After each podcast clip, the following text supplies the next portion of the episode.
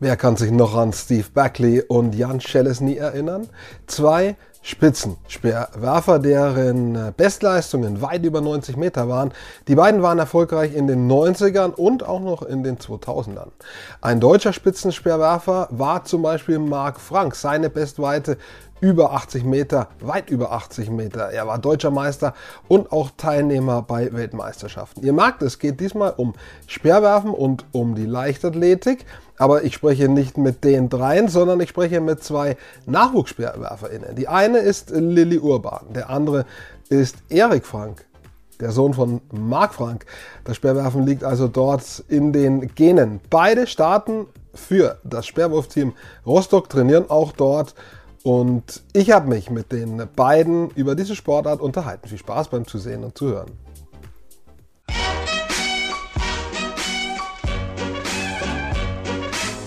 Mein Thema heute ist das Thema Speerwerfen und ich freue mich, dass Erik und Lilly vom Speerwurfteam Rostock meine Gäste sind und mir jetzt alles beantworten können, was ich schon immer zum Speerwerfen wissen wollte, aber nie zu fragen wagte. Also erstmal Moin in den Norden äh, ist ja, Moin geht immer, habe ich mir als Mensch aus dem Süden sagen lassen. Ist richtig, oder? Das ist richtig. ich, ich glaube auch, sage ich jetzt einfach mal so. Sag als Mensch aus dem Süden. Genau, Erik kommt tatsächlich aus Rostock zum, oder aus der Nähe, das kannst du gleich nochmal sagen. Während Lilly aus Hessen, Wiesbaden, glaube ich, oder Frankfurter Ecke. Korrigiere mich. Ja, da in der Nähe auf jeden Fall. Sehr gut. Also äh, dann haben wir schon mal so halb das Sprachliche geklärt. Und jetzt geht es direkt zum Speerwerfen. Also ich habe das gemacht, zweimal in meinem Leben. Sportleistungskurs in der Schule, da durften wir es probieren einfach. Das war jetzt nicht als Leistung gefragt. Man hat uns, äh, die Lehrer haben uns den Speer in die Hand gedrückt und haben gesagt, werft mal. Ja, haben wir halt mal geworfen, kamen irgendwie so knappe 20 Meter zustande, war aber eine relativ komplexe Bewegung. Ja? Und äh, das wäre jetzt, glaube ich, mal der Einstieg. Es sieht irgendwie, Lilly, ich fange mit dir an, es sieht eigentlich erstmal vergleichsweise leicht aus, so anlaufen und werfen, aber ich glaube, Speerwerfen gehört tatsächlich schon zu den komplexeren Sportarten, Disziplinen in der Leichtathletik. Klar, gibt Stabhochsprung, sicher sehr, sehr schwierig, aber Speerwerfen ist jetzt keine ganz einfache, kein einfacher Bewegungsablauf. Ja, also ist auf jeden Fall nicht einfach. Ich glaube, die meisten unterschätzen das ein bisschen. Vor allem so, wir haben es auch im Leistungskurs gemacht, im Sportunterricht, und da gehen die meisten ran, sagen, ah, okay, ich habe ja ein bisschen Kraft, ich hau mal drauf, ich guck mal, wie weit es fliegt, wird schon fliegen. Und meistens äh, wird er dann nicht getroffen, überschlägt sich oder kommt bei 20 Meter runter. Ja. Ähm, man unterschätzt es ein bisschen. Genau, alleine irgendwie diese Flugbahn und es ist ja dann doch anspruchsvoller, als man denkt. Mhm. Ähm, ich bleibe dann nochmal dabei. Wie bist du, äh, Lilly, zum, zum Speerwerfen gekommen? Jetzt haben wir schon festgestellt, wir beide im Leistungskurs, aber war das auch, da, das kann nicht dein erster Berührungspunkt gewesen sein, sonst wärst du nicht so gut. Du musst irgendwie früher schon mal probiert haben. Nee, also ich habe als ganz kleines Kind, so mit sechs Jahren, äh, wollte ich unbedingt mit meiner Schwester mitgehen, bin ich in so eine ja, Leichtathletikgruppe gegangen, in Bernbach noch, so ein ganz kleines Dorf, da wo ich herkomme. Mhm. Und habe da erstmal ein bisschen Dreikampf gemacht, angefangen, so Springen, Laufen, Werfen, was alle gemacht haben. Wollte dann eigentlich liebend gern Hochsprung machen, weil ich das ganz toll fand, aber äh, hat sich dann abgezeichnet, dass ich wohl doch besser werfen kann als springen. Und ja, dann hat sich das so entwickelt und irgendwann, ja, kam man dann zu den höheren Wettkämpfen und Sperrwurf war dann das eine. Erik, wie kam es bei dir äh, zum Sperrwurf? Wie bist du äh, dazugekommen, ja? Äh, also ein bisschen längere Geschichte. Also ich bin ein bisschen so ein, so ein Späteinsteiger. Äh, ich habe erst mit 15 angefangen. Ich habe vorher neun Jahre Handball gespielt. Und ja, also ich habe ich hab schon immer irgendwie alles weggeschmissen, was ich gefunden habe. Also Steine, was auch immer. Äh, also Werfen gehört einmal dazu so. Das war schon immer so. Deswegen auch Handball. Und äh, dann ist das einfach zufällig mal so dazugekommen. Das hat beim Handball nicht mehr ganz so gepasst. Und haben dann mal zufällig einen Wettkampf so mitgemacht, so aus Spaß und äh, habe mich dann aber gleich so für die deutschen Meisterschaften und so qualifiziert, was also mit das Höchste ist, was man machen kann in der Jugend. Und dann dachten wir, okay, gucken wir mal, wo es hingeht. Und äh, es hat sich jetzt so weit entwickelt, dass wir sagen, da bleiben wir definitiv dran und gucken mal, wo es hingeht. Ja, und so hat sich das dann so ein bisschen eingespielt, aber eben erst recht spät. Mhm. Ähm, wie fängt man an, das zu trainieren, wenn man jung ist? Wir haben gerade gesagt, äh, so einfach mal Würfe machen, so, und dann stellt man fest, doch äh, relativ komplex. Und dann gibt es ja mehrere Bestandteile. Erik, bleiben wir kurz bei dir. Es gibt eben den Bewegungsablauf, es gibt Kraft, es gibt Schnelligkeit auch im Anlauf. Wie kombiniert sich das im Training? Macht man in jedem Training alles ein bisschen oder macht man am Montag das eine, am Dienstag das andere? Wie ist das? Ja, also alles auf einmal auf gar keinen Fall. Äh, dafür ist es alles zu komplex. Äh, wir teilen das immer, aber gerade zum Anfang, also man, man fängt ganz, ganz vorne an. Ne? Man, gerade wenn man jetzt wirklich anfängt damit, stellt man sich nicht gleich ganz hinten hin und läuft immer den äh, größten Anlauf. Da fängt man mit den kleinsten Bewegungen an, also wir nennen es Dreierrhythmus. Das ist dann so dieser letzte Wechsel, den man auch im Anlauf hat, den aber eben getrennt und damit fängt man an, ohne jetzt eine Vorbeschleunigung zu haben. Mhm. Äh, wir machen viel Imitation, also dass man jetzt an einem Seil zum Beispiel arbeitet, wo man da dann einfach mal erstmal eine, eine Bewegungsvorstellung bekommt. Das ist nämlich so eigentlich das Schwerste, dass man überhaupt weiß, was macht man da gerade. Äh, das dann aufs Gerät zu kriegen, ist wieder noch was anderes, aber man muss irgendwie erstmal dahin kommen, dass man sagt, ich habe erstmal eine Grundidee von dem, was ich da mache. Und das macht man idealerweise erstmal ohne Speer. Also wir machen das jetzt auch immer noch im Winter zum Beispiel in der Vorbereitung fangen wir mit Bällen an und auch mit dem Seil zum Beispiel. Aber das macht man auch, wenn man, wenn man ganz frisch anfängt. Äh, wenn jetzt auch jemand aus der Jugendklasse zum Beispiel hochkommt zu uns, äh, die kriegen als erstes eigentlich immer erstmal einen Ball und ein Seil und dann geht man nachher zum Speer, wenn man so eine Grundidee für sich selber gefasst hat. Und so ist das bei uns auch. Und dann ist es eben unterteilt. Also ich sag mal, Dienstag, Donnerstag von mir aus werfen und Montag, Mittwoch, Freitag ist dann Kraft, Sprint, Sprung, alles, was eben drumherum so passiert. Aber alles zusammen geht nicht. Also dafür ist die Bewegung an sich zu komplex und da muss man wirklich 100% dabei sein mit dem Kopf. Äh, da kann man nicht nebenbei noch viel anderes machen. Mhm. Ähm, Lili, der Erik hat jetzt schon ein bisschen beschrieben. Was würdest du sagen von dem Anlaufablauf? Wie viel ist da individuell und wie viel machen wirklich alle gleich? Mal unabhängig davon, Rechtshand, Linkshand. Äh, oder gibt es auch da eine Regel, dass man sagt, okay, wer links schreibt, sollte aber doch rechts werfen? Oder ist man da auch händisch, je nachdem, links oder rechts?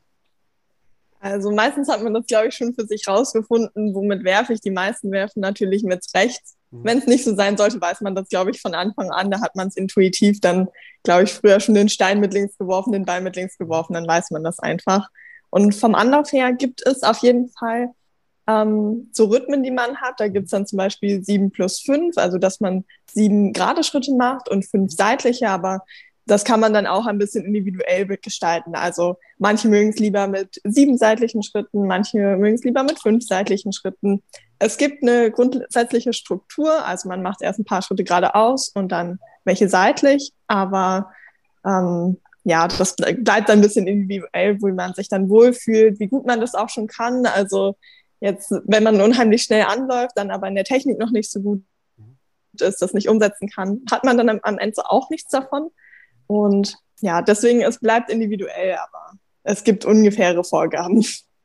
Und es gibt äh, ja auch, da bleibe ich nochmal bei dir kurz, äh, auch die Frage, ist das ungefähr oder relativ exakt, der Moment, wo der Arm abgewinkelt ist und dann, wo er eben nach hinten in die, in die Streckung geht, um dann eben durchgezogen zu werden. Wie viel Individualität ist auch da im Zusammenhang mit der Schrittfolge oder gibt es da einen ganz bestimmten Moment? Ähm, ich konnte es jetzt gerade vom Internet nicht ganz verstehen. Also der Moment, wo man den Arm nach hinten nimmt in die seitlichen Schritte. Genau, normalerweise, also man läuft ja ein Stück weit gerade mit dem abgewinkelten Arm und irgendwann geht genau. er zurück in die, in die Streckung. Gibt es da einen festen Moment oder ist auch das so ein Stück weit individuell? Ähm, also normal erfolgt der Wechsel von den geraden Schritten zu den seitlichen Schritten und gleichzeitig dann auch der Wechsel vom Arm, der quasi angewinkelt ist, zum langen Arm. Wenn man es jetzt ganz genau nehmen will, macht man es am besten auf den rechten Fuß, weil dann die Drehung ein bisschen einfacher ist. Und es ist aber eigentlich auch schon für mich persönlich eine natürliche Bewegung, dass der Arm nicht so bleibt, wenn ich dann seitlich laufe. Das passt dann automatisch auch, dass der Arm dann nach hinten geht. Und noch eine Anlauffrage an dich, Lilly. Hm, beim Weitsprung muss man irgendwie mit, keine Ahnung, 60 Metern Anlauf oder 50 Metern diese paar Zentimeter treffen. Ganz so schwer habt ihr es nicht als SpeerwerferInnen oder doch? Ähm, nee, ganz so schwer haben wir es auf jeden Fall nicht. Wir müssen uns natürlich auch an die Bahn anpassen, gucken, mal ist die Bahn schneller, mal ist man selbst schneller, besser drauf, schlechter drauf, hat man immer, aber Ähm, normalerweise, wenn der Anlauf sicher steht, der Rhythmus sicher steht, dann kann da nicht so viel passieren. Klar, jeder bleibt mal hängen, jeder fällt mal über die Linie, greift mal drüber, weil man besonders knapp den Anlauf sich hält, damit man eben die Weite möglichst weit hat und nicht so viel verliert. Aber in der Regel kann man das schon sicher machen. Es gibt ja am Ende eben dann den Schwung, wo auch der ganze Körper nochmal kommt, wo man halt aufpassen muss, dass man nicht quasi den Schwerpunkt oder das, das Gleichgewicht nach vorne verliert, um nicht den Übertritt zu haben über die Linie. So würde ich es jetzt mal vom Zuschauen her interpretieren. Ja, genau, das rechnet man ein bisschen mit ein. Also der Stemmschritt endet nicht ganz vor der Linie. Erik, jetzt ist die äh, Sportart vielleicht auch ein bisschen mathematisch. Äh, man muss irgendwie in einem bestimmten Winkelkorridor sein damit das Ding möglichst weit fliegt, der Speer. Ähm, erklär uns das mal, wie, wie ist da dieser Korridor und wie kann man es auch lernen, den zu treffen? Ich meine, da ist ja dann auch viel Augenmaß dabei. Äh, also grundsätzlich bin ich bei Mathe auf jeden Fall raus. Äh, ich auch. Also wenn, das, wenn das ganz viel damit zu tun hätte, würde ich es nicht machen. Das ist, äh, ja, also man hat einen Abrufkorridor, ne? also äh, es gibt Linien und da darf man ihn nicht nebenwerfen. Das ist ganz einfach. Also wenn der Speer neben dieser Linie links oder rechts daneben steckt, dann mhm. ist es ungültig. Äh, das ist dieser Sektor, den wir haben. Das hat aber nicht viel mit Mathe zu tun. Da hat sich meine was bei gedacht und jetzt sind die Linien halt so gezogen. Äh, und ja, wir haben Abrufwinkel, aber da kann man ganz einfach sagen, die kann man nicht wirklich bestimmen. Also wenn ich jetzt abwerfe, wir können jetzt auch nicht im Training sagen, du hast jetzt mit 11 Grad abgeworfen, wirf mal mit 15 Grad ab so genau kann man es denn auch nicht steuern. Also es geht einfach nicht. Das hat, man hat nachher auch so ein Technikbild, äh, ganz schwierig. Also viel mit Mathe ist da nicht. Das mhm. ist, äh, sei es der Sektor oder auch ein Abwurfwinkel, das ist, ja. hat nicht viel mit Mathe zu tun. Aber es wird in der Wurfanalyse, wird schon geguckt, wie steil wirfst du den Speer ab und was ist die Bewegung, mit der du das dann korrigierst? Wenn der Coach sagt, das ist ein bisschen gerade im Moment zu steil, mit welcher Bewe oder zu flach, mit welcher Bewegung korrigierst du das? Ähm, ja, also wir haben, man sieht ja, wie der schwer abfliegt und ich sage mal, da, da, gehen wir dann aber nicht irgendwie über Winkel, sondern eher über eine Ansteuerung. Ja, ist immer unterschiedlich. Also ich steuere es dann über, über eine Orientierung auf der anderen Seite an. Also im Stadion zum Beispiel, wenn ich merke, ich werfe die Speere zu hoch, äh, mhm. dann, dann orientiere ich mich einfach weiter unten. Also sei es jetzt irgendwie ein Zaun auf der anderen Seite oder die Bahn auf der anderen Seite, dass ich flacher gucke und nicht so weit nach oben gucke. Weil wenn ich weiter nach oben gucke, richtet der ganze Oberkörper sich weiter nach hinten und ich werfe den Speer eben äh, höher ab. Also das hat dann viel mit Orientierung eher zu tun oder mit Ansteuerung von einem selbst, aber das ist eine persönliche Sache. Das steuert dann auch jeder eben anders an. Und Lilly, mein, mein Leistungskurssportlehrer hat immer gesagt, der Kopf steuert die Bewegung. Das passt vielleicht zu dem, was Erik sagt. Vielleicht, wenn der Kopf zu weit im Nacken ist, wenn man sich einen Punkt sucht im Stadion, dann kann man den Kopf vielleicht in einer besseren Position halten. Wie machst du das? Was ist dein Trick, um diesen Winkel gut zu treffen beim Abwurf? Ähm, also ich habe auf jeden Fall auch immer einen Punkt, den ich mir analysiere. Das ist so ungefähr die Horizontlinie, sage ich mal. Der darf nicht zu hoch sein. Aber wenn mir die Speere mal zu hoch gehen, gucken wir auch immer im Video, okay, es kann auch immer an was anderem liegen. Also wenn die Hand zu sehr gekippt ist, wenn ich den Arm fallen lasse und dann quasi in eine Rücklage gerate, selbst wenn dann der Kopf äh, gerade nach vorne guckt, aber mein Rücken quasi so gebogen ist, dass ich trotzdem nach oben werfe, muss man es über einen anderen Weg machen. Also es kommt immer so ein bisschen auf die Ursache auch drauf an. Mhm. Aber ja, kann man dann immer rausfinden und dran arbeiten. Leichtathletik ist Freiluftsport, äh, definitiv. Alle, eigentlich alle, gut, es gibt Hallenmeisterschaften, da findet Speerwerfen nicht statt. Ihr seid immer draußen. Ähm, der Einfluss des Wetters auf, auf diese Sportart, würde ich jetzt mal sagen, ist doch groß. Rückenwind, Gegenwind, Seitenwind. Stimmt ihr? Ich habe schon Nicken gesehen, beide stimmen zu. Aber wie groß ist der Einfluss wirklich, Lilly?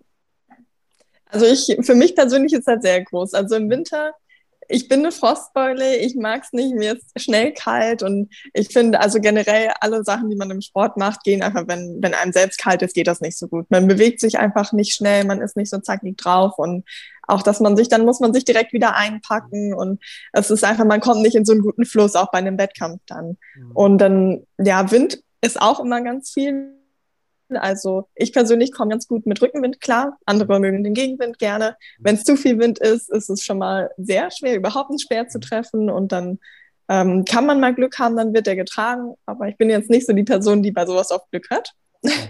und Seitenwind kann schwierig sein. Und generell ist es halt, wenn gar kein Wind ist, ne, dann fallen die runter, weil von irgendwas müssen die ja auch getragen werden. Das ist, äh, ja, physikalisch braucht man das, glaube ich, einfach so. Und deswegen, es spielt schon viel zusammen. Bei Regen habe ich manchmal Angst, dass ich wegrutsche, weil ja doch dann große Kräfte wirken am ja. Fuß. Da muss man dann aufpassen, dass da nichts passiert. Also am schönsten ist immer so ein bisschen Wind, Sonnenschein, warmes Wetter. Nicht zu warm, aber ja, man kann es sich nicht aussuchen. Ne? Und all das hat ja Einfluss auch auf diese Komplexität. Es sind nicht nur die Bewegungen, sondern das ganze Setup, das dazugehört, äh, spielt da ja mit rein.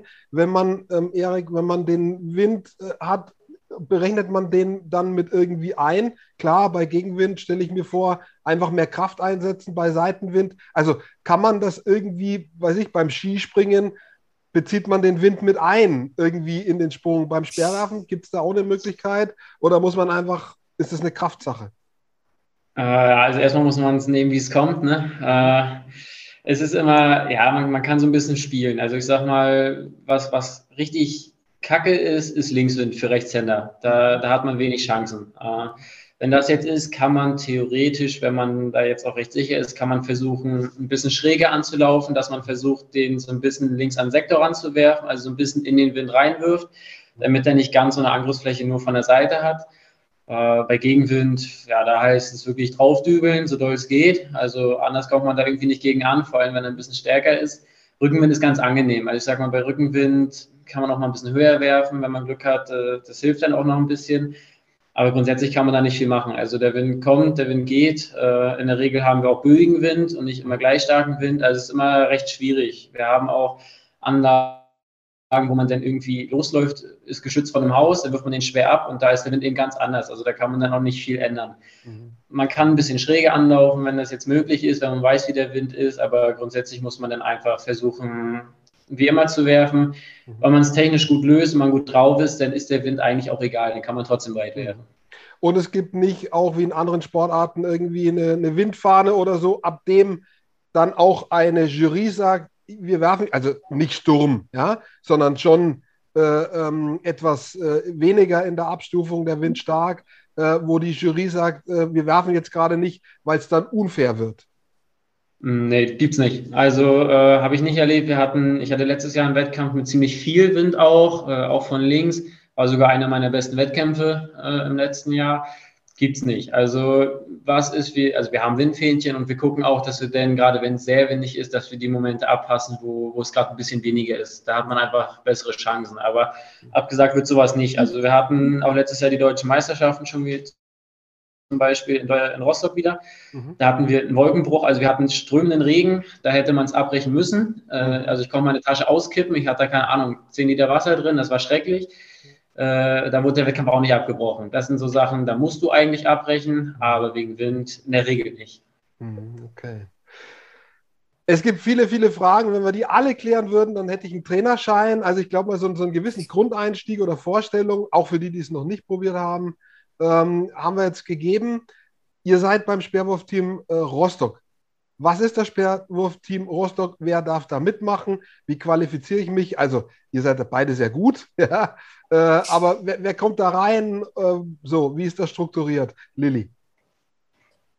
Um, ähm, also, ich persönlich bin ja auch erst vor einem Jahr dazu gekommen. Also, ähm, ich habe ich weiß ehrlich gesagt gar nicht, was da so die Auswahlkriterien sind. Man muss natürlich schwer werfen können, so ein bisschen. Ähm, es ist auch eher eine Gruppe, das ist jetzt noch nicht ab dem Jugendalter. Also unser Jüngster ist, glaube ich, jetzt 17, mit 17 in die Gruppe gekommen, also schon Vorerfahrungen ein bisschen haben.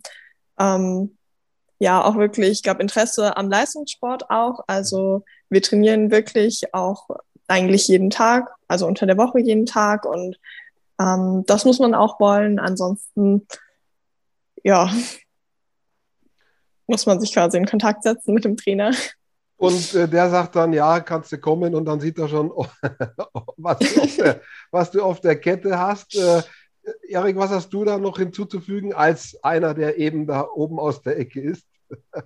Ja, also äh, es, ja, was, was muss man mitbringen? Das ist immer, also es gibt jetzt hier keine, keine Vorgaben. Ne? Das heißt jetzt nicht schwer auf Team Rostock, äh, mhm. sei 1,90 groß, drück 100 Kilo Bank und wirf 60 Meter schwer. Das, da gibt es jetzt keine festen Regeln. Das ist, ist, grundsätzlich kann jeder zu uns kommen.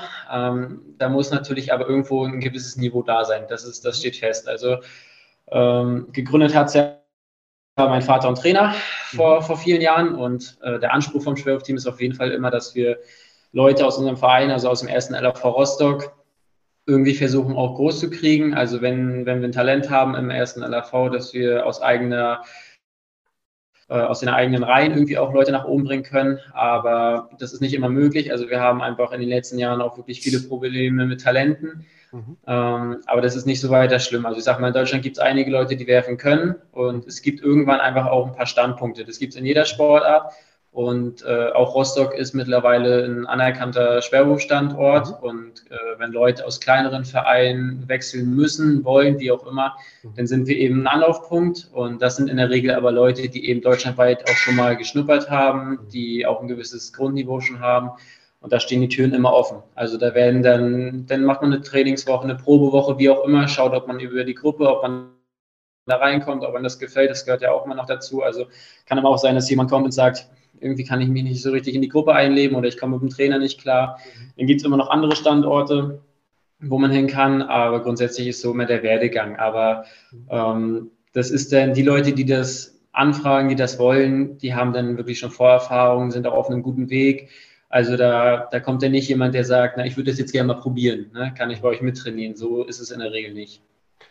Ich habe gerade mal so ein bisschen auf meinem Zettel gespickt, mache ich gleich nochmal, weil ich kann mir mal Zahlen nicht so gut merken. Ihr beide seid ja erfolgreich. Also Erik, du deutscher Vizemeister U20 lese ich. Äh, Lilly, Platz 8 bei der EM U20. Äh, wird jetzt auch nicht jeder. Also von daher äh, ist nicht nur Talent, sondern eben auch Leistung, Training, ähm, Ehrgeiz auch. Ich fange mit dir an, Erik.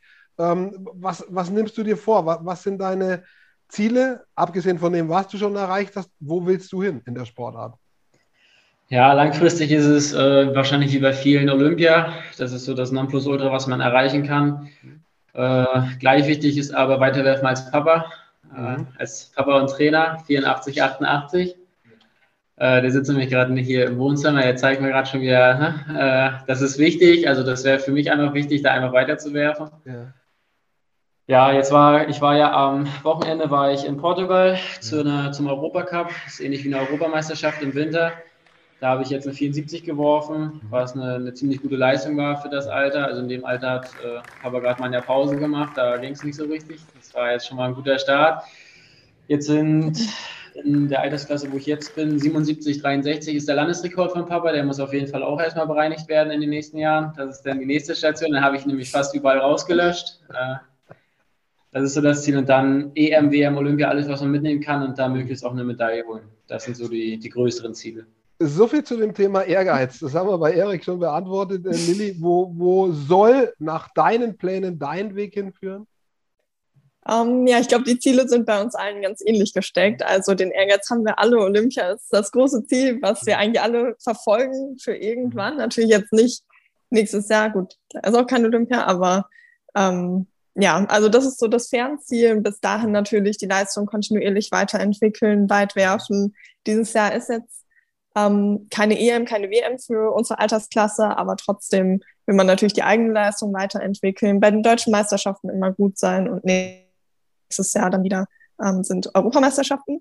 Und das ist so das nächste Ziel für mich auf jeden Fall was mich im Zusammenhang mit Weiten, das hätten wir eigentlich vorne in diesem technischen Bereich besprechen können, was mich da noch interessiert, ich meine, man hat ja unterschiedlich lange Würfe, mal etwas weiter, mal etwas weniger weit. Es gibt dann ein Personal Best.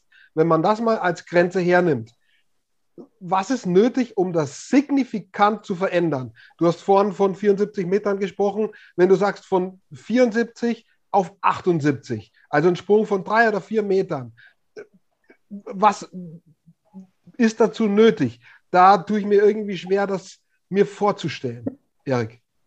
Ja, das, das kann ich ganz gut beantworten, weil ich jetzt äh, am Wochenende meine Bestleistung um 5,5 Meter knapp verbessert habe. Also das war so ein Sprung. Ich bin mit 68,60 Meter angereist und mit 74 wiedergekommen.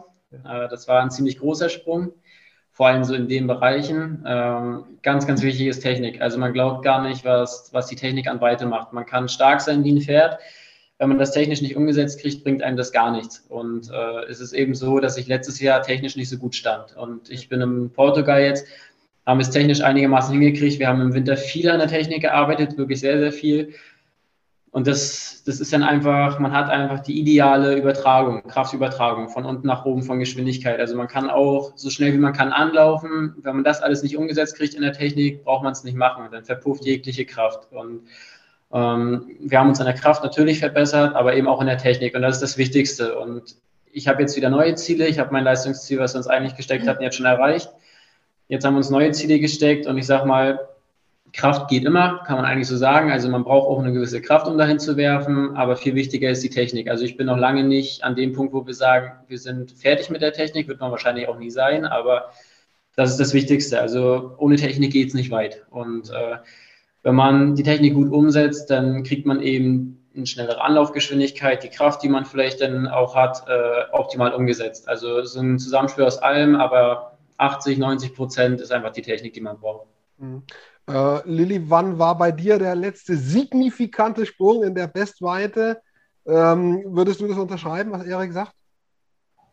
Ja, also bei mir war das letztes Jahr. Also ich habe ja meine Technik umgestellt und auch mein Training umgestellt jetzt mit dem Wechsel nach Rostock. Also ähm, für mich war das generell, ich war davor in der Mehrkampfgruppe und habe dann Speer, also Speer an sich noch bei einem anderen Trainer trainiert, auch mit einer kleinen anderen technischen Einstellung und da hat sich viel geändert und da kam dann auch erstmal eine Leistungsentwicklung. War auch nicht ganz einfach, die, die Umstellung, mhm. aber dann hat sich die Leistung entwickelt und es sind manchmal wirklich nur Nuancen, also Kleinigkeiten, die man dann verbessern oder eben verschlechtern muss, um dann weiter oder weniger weit zu werfen. Und im Speerwerfen macht das halt auch dann direkt sehr viel aus. Also das kann dann halt auch direkt mal drei, vier, fünf Meter ausmachen, mhm. wenn man nur eine Kleinigkeit anders macht. Also das geht da dann leider ganz schnell oder zum Glück ganz schnell. Das kann ja auch positiv sein. Ja. Thema Zugpferde, Erik, du hast schon gesagt, dein, dein Dad ist für dich eins, da willst du drüber sein oder dran sein. Äh, manches schon erreicht, manches kommt noch. Ähm, es gibt noch, in, ich sage jetzt mal in einer sogenannten kleinen Sportart, ähm, die ja jetzt nicht wie Fußball Masse ist, gibt es trotzdem immer wieder so über die Jahre zwei, drei, die auch einer großen Masse bekannt werden. Mir fällt immer Jan Schelesny ein, ähm, Thomas Röhler aktuell. Wer, wer, sind andere, sagen wir mal, die, die ziehen zum Beispiel bei dir, Erik, und bei dir, außer deinem Dad und Lilly bei dir, vielleicht bei den Mädels, weil da muss ich äh, gestehen, da bin ich jetzt blank. Lilly, fang du an. Ähm, also in der deutschen Spitze wirft im Moment sehr stark Christine Husser. Ich mhm. persönlich ähm, habe jetzt kein direktes sportliches Vorbild. Ich orientiere mich immer so ein bisschen, gucke gern eigentlich alle Disziplinen auch an, gucke einfach auf die richtige Einstellung ja. von den Sportlern, wo ich mir dann gerne ein Beispiel nehme, ich denke, okay, die, die sind super motiviert, die sind immer ehrlich dabei und die gehen mit Spaß ran und so. Und ähm, da suche ich mir gerne ein Beispiel von der Technik her, ähm, weiß ich ungefähr, was ich suche und das bringen ganz viele mit. Also mhm. da kann man sich bei dem einen Punkt bei dem was abschauen, bei dem anderen bei dem. Mhm. Ähm, und deswegen, ja, aber ganz stark bei den Frauen im Moment Christine Hussung in Deutschland. Da mhm. kommt hier im Moment auch keiner ran. Äh, Erik, ich gebe noch einen, äh, ich glaube, Stephen war der Vorname, Beckley. Den, der fällt mir auch noch ein. Also Schelesny und Beckley sind so ich bin schon über 40, das sind Leute, also die habe ich am Fernsehen miterlebt, äh, aber du wirst sie auch kennen. Ja, das sind äh, auch alles die Leute, mit denen Papa früher geworfen hat. Das ist so genau die Generation. Äh, aktuell, ja, Thomas Röhler hast du gesagt, äh, Olympiasieger, Europameister, glaube ich, die Leute, die sich ein bisschen beschäftigen, kennen ihn. Aber ja, das, das etwas größere Vorbild für mich ist dann vielleicht auch Johannes Vetter im Moment. Ähm, hat jetzt letztes und vorletztes Jahr fast Weltrekord geworfen. Äh, Olympia unglücklich leider rausgeflogen, äh, keine Top-8-Platzierung gemacht, aber ist, äh, was die Trainingseinstellung angeht, was, Mensch, was das Menschliche einfach angeht, ein Riesenvorbild. Also wir kennen uns beide gut, äh, gut befreundet würde ich schon bald sagen, aber ich kenne auch Thomas und auch Andreas Hofmann gut. Andreas Hofmann hat auch schon 92 Meter geworfen. Auch ein Julian Weber, der bei Olympia Vierter geworden ist, der Mitte, Ende 80 werfen kann die deutsche Spitze ist eigentlich ziemlich gut insgesamt. Also wir hatten jetzt wirklich starke Jahre im Sperrhof. Wir hatten vier, fünf Leute, die 90 plus werfen könnten, theoretisch. Ähm, da kann man sich bei allen was abgucken. Also da hat jeder sein Pro und Contra. Ähm, ja, wir haben das Glück durch, durch Sperrwurfteam, durch Papa, dass wir da einfach auch gut vernetzt sind in der Richtung. Also wie gesagt, wir, wir kennen eigentlich alle. Also ich persönlich kenne alle gut. Ich kann mit allen gut. Ähm, die sind alle irgendwo ein Vorbild. Also ich sage mal, sie stehen nicht umsonst da, wo sie gerade stehen. Und ich denke, da kann man sich in vielerlei Hinsicht von jedem irgendwas abgucken. Und mhm. das, was man eben als wichtig erachtet, kann man dann versuchen, irgendwie mit umzusetzen. Mhm. Ist Deutschland, Lilly, ein Speerwurfland? Äh, tatsächlich, ich weiß es nicht. Bei manchen Sportarten weiß ich es, da sind die gut und die weniger oder umgekehrt. Ist Deutschland ein Speerwurfland? Also ich würde auf jeden Fall sagen, dass äh, Deutschland ein Sperrwurfland ist. Gerade bei den Männern jetzt speziell fühlen wir eigentlich, äh, ja, sind wir da ziemlich führend im Speerwurf. Bei den Frauen, Christine Hussung wirft auf jeden Fall in der Weltspitze. Die hat die Diamond League gewonnen, jetzt in Tokio auch. Äh, war es jetzt nicht so, hat nicht so geklappt, aber sonst war die immer top dieses Jahr. Also Deutschland kann sich, also muss sich auf jeden Fall nicht verstecken im Speerwurf. Erik, du hast es angeteased quasi schon mit den Würfen plus 90, hast du es genannt, finde ich. Schöne Umschreibung. Äh, diese Weiten äh, sind ja immer dann irgendwo in einem Bereich, wo auch in dem Stadion die grüne Wiese endet. Die sind so üblicherweise zwischen, laut Fußballregelwerk, zwischen 90 und 110 Metern. Ja? Äh, irgendwann wird halt das Gras zu kurz zum Speerwerfen und dann muss man die Regel ändern, äh, weiß ich, das Gewicht oder die Schwerpunkte des Speers. Ähm, liege ich da richtig oder falsch? Wann war da die letzte Änderung, weil der Mensch an sich wird kräftiger, wird größer, wird stärker, die Trainingsmethoden werden besser. So gesehen, wenn man nur vom Faktor Mensch ausgeht, würden die Würfe wahrscheinlich bis 120 Meter gehen. Aber da war schon die ein oder andere Regeländerung drin, würde ich sagen. Genau, also äh, wann die Änderung genauer, weiß ich gar nicht, kann ich jetzt gar nicht genau sagen, aber der Schwerpunkt verändert. Also Uwe Hohn äh, ist ja so das Beispiel, 104 Meter geworfen. Ja. Äh, ich kann verstehen, dass man da dann auch irgendwann dran feilt, weil es auch ein Sicherheitsaspekt ist. Äh, da wurde der Schwerpunkt einfach verändert, ein bisschen weiter nach vorne verlegt, dass der Speer früher nach vorne kippt oder runterkippt, dass er nicht mehr so eine extrem lange Flugphasen hat. Ja, man, man könnte den Speer auch schwerer machen. Da, mhm. da ist nur das Problem, man fängt mit 18 fängt man an, mit Männerspeer zu werfen. Und ich sage mal, man kann als spezielle Trainingsmethode schwere Speere werfen, 900 Gramm, Kilo, 1100 gibt es auch. Aber wenn man als 18-Jähriger kommt, ich selber kenne das, also ich bin körperlich jetzt noch nicht super weit entwickelt, eher ein bisschen zurück. Mhm. Und so ein 800 Gramm, so ein Männergerät, zieht schon mal anders als ein Jugendspeer. Und wenn man jetzt nochmal 100 Gramm draufpackt, das ist schwierig. Also das kann körperlich einfach nicht jeder mit 18, 19. Und das erachte ich als sehr schwierig. Und selbst wenn man den Schwerpunkt wieder ändert, man hat jetzt eine Ausnahme mit Johannes Vetter zum Beispiel. Mhm. Also mal 97, 98 Meter, da gibt es jetzt einen, der das kann. Und ähm, 90 Meter sieht einfach cool aus mhm. und das will auch jeder irgendwie sehen im, im, Fernsehen oder im Stadion, wenn er da ist. Wenn man jetzt anfängt, den Schwerpunkt wieder zu verändern und die Speere kippen dann zwischen 75 und 80 runter, wird diese Sportart super uninteressant. Das ist einfach leider so. Also man muss jetzt abwägen. Kann sein, dass da schon drüber diskutiert wurde, aber schwerer erachte ich als schwierig, einfach auch für die Leute, die eben aus der Jugend rauskommen. Mhm. Das ist körperlich einfach sehr schwierig umzusetzen, wenn das Gerät noch schwerer wird. Mhm. Und Schwerpunkt muss man gucken. Also entweder ist man da so sensibel, dass man wirklich sagt, das sind nur Nuancen und man wirft eben nicht mehr in die 100-Meter-Region oder man macht diese Sportart einfach sehr, sehr uninteressant, was sehr, sehr schade wäre. Ja. Glaube ich auch nicht. Äh, da sind sicher einige interessiert, das in diesem Bereich zu halten. So wie du sagst, ans Limit gehen, an die Grenzen gehen. Äh, Lilly, ich hoffe, ich überfordere dich nicht mit der Frage, jetzt noch die Unterschied äh, zu den, äh, zum Speer bei den, bei den Mädels, bei den Frauen zu erklären. Äh, wir haben schon gehört, bei den Männern um ein Kilo herum. Ähm, wie ist das bei den Frauen? Na, also Männer, genau 800 Gramm. Hm. Und bei den Frauen sind es 600 Gramm. Also ist auf jeden Fall noch mal ein Stück leichter, ist auch äh, dementsprechend ein Stück kürzer, ein Stück schmaler mhm. und äh, ja, wirft sich ein bisschen anders, aber ähm, ja, vom Schwerpunkt ist es bestimmt ein kleiner Unterschied, wird aber, denke ich, ähnlich gemacht sein. Ich persönlich habe jetzt 800 noch nicht geworfen, kann ich nicht sagen. denke ich auch, wird demnächst nicht passieren, dass ich mal 800 werfe. Also ich kenne bisher nur den 600er. Vielleicht kann Erik da mehr sagen. Der wirft 600 und 800 beides im Training. Also ähm, ja, 600 fliegt natürlich immer ein bisschen weiter, ist halt auch leichter. Also beziehungsweise, wenn er ihn wirft, wenn ich ihn werfe, dann nicht. Aber ja. Einfach mal probieren beim nächsten Mal. Ne? In die Hand nehmen, mal einen raushauen und dann äh, am besten die eigene Bestmarke übertreffen. Ähm, Erik Lilly, ich sage euch ganz lieben Dank für eine halbe Stunde. Äh, ja, sehr viel Interessantes zum Thema Speerwerfen. Also wir sind aus eurer Sicht sicherlich noch an der Oberfläche geblieben, aber für jemanden, der bei Null startet, äh, oder bei 1 ist. Ich bin bei 1. Ich habe schon mal geworfen vor 25 Jahren, aber höher als 1 bin ich nicht. Ähm, der hat auf jeden Fall viel, viel mitnehmen können aus diesem Gespräch. Ähm, insofern fand ich es gerade super spannend. Ganz lieben Dank euch auf jeden Fall. Und äh, ja, ich wünsche euch ganz, ganz viel Erfolg bei der Erreichung eurer Ziele. Und ich werde das auf jeden Fall verfolgen und schauen, wo ihr da landet im nächsten Jahr, im übernächsten Jahr. Und äh, wir können ja auch gerne in Kontakt bleiben. Und dann können wir ja eine Neuauflage machen hier vom Dreiecksgespräch. Fand ich sehr, sehr spannend, interessant und auch lustig. Danke euch. Vielen Dank. Ja, also wenn was ist, wir, wir können da auch gerne nochmal näher reingehen, aber das ist eben ein sehr, sehr schwieriges Thema. Also das alles so zu erklären, das schafft man nicht in einer halben Stunde. Äh, nee, da komme ich da mal. Ich, komm mal ein, ja, ich bin gerne am Meer, da komme ich mal mit der Videokamera in Rostock vorbei und dann äh, machen wir das vielleicht filmisch. Ja? Das können wir gerne machen.